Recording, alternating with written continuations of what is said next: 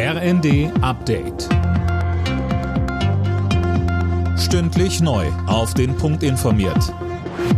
Ich bin Finn Riebesell. Guten Tag. Die Städte in Deutschland sollen besser vor den Folgen des Klimawandels geschützt werden. Der Bund stellt dafür noch in diesem Jahr knapp 800 Millionen Euro bereit.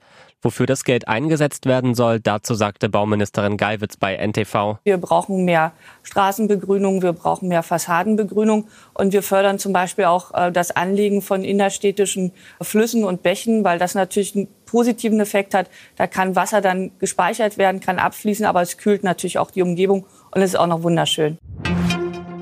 Keine Kompromisse mehr und einen schnellen Umstieg auf erneuerbare Energien. Das fordert Außenministerin Baerbock. Es müsse sofort umgesteuert werden, um die Klimakrise noch in den Griff zu bekommen, sagte sie zum Abschluss des Petersberger Klimadialogs in Berlin.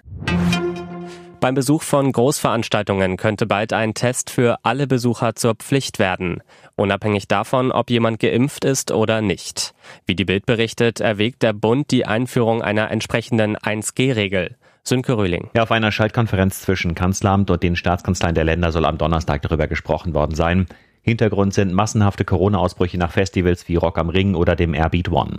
Außerdem ist eine neue Impfkampagne für bis zu 60 Millionen Menschen geplant. Unklar ist allerdings noch, ob es genügend neue Impfstoffe gibt, die auch vor der neuen, besonders ansteckenden Variante BA5 schützen. Gut möglich, dass deshalb wieder eine Impfreihenfolge festgelegt wird.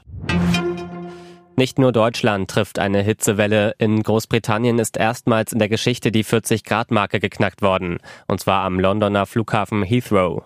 Für Teile Englands gilt die höchste Hitze-Warnstufe. Schulen wurden geschlossen, Bahnstrecken gesperrt.